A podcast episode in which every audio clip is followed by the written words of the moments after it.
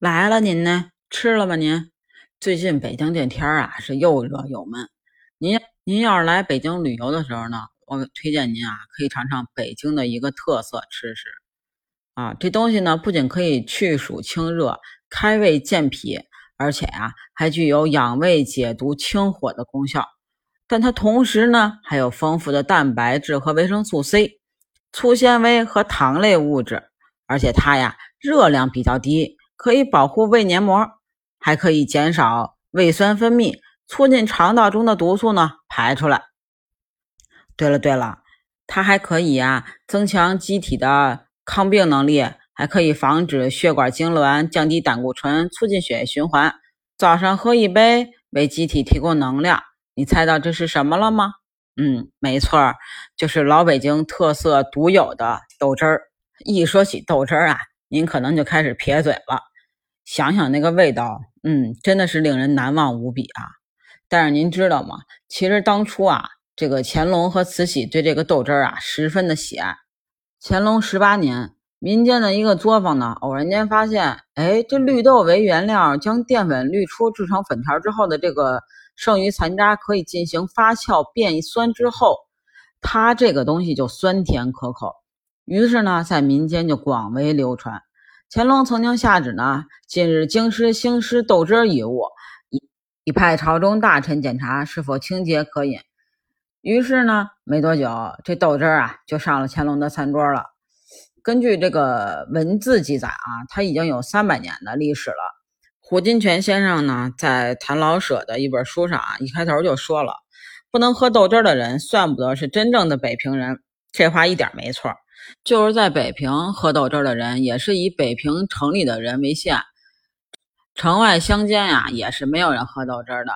制作豆汁的原料呢，其实呢是喂猪的哈，但是呢，这种原料啊，就是加水熬成了之后呢，却成了城里人个个喜欢的食物。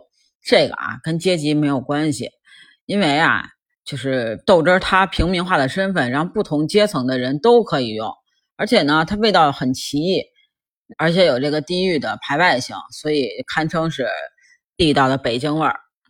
其实我认为啊，就是豆汁儿的妙就在于酸中带馊腐的怪味儿啊。但是呢，它就是不分贫富老少男女的，嗯，你喜欢就是真喜欢，喜欢的就是那种喝一碗不够再还得喝一碗，嗯。但是你要是不喜欢，他就是真不喜欢，就闻都闻不了，就就就这种。有的南方人啊，到北京，然后就喝这个豆汁儿，就绝对不可能喝。甚至有的河北人呢，就是他也接受不了这个味儿。嗯，梁秋实在那个北平的零食小贩里边还说了，外省人居住在北平，往往二三十年也没有办法接受豆汁儿。这唐鲁孙北平的独特食品里边，举例了一天桥云里飞，京腔大戏。旁边异常火红的这个奎二的豆豆汁摊啊，他这个一年三百六十五天，天天营业。那这个豆汁呢，就是让人上瘾。就除了北平，还没听说过哪省哪县有卖豆汁的。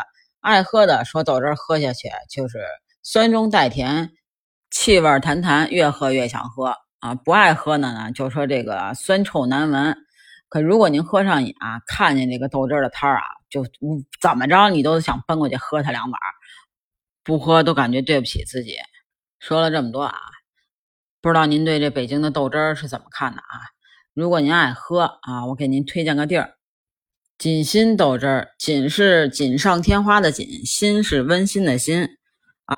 在这个天坛路天坛公园北门西侧，在那个天坛国美大楼。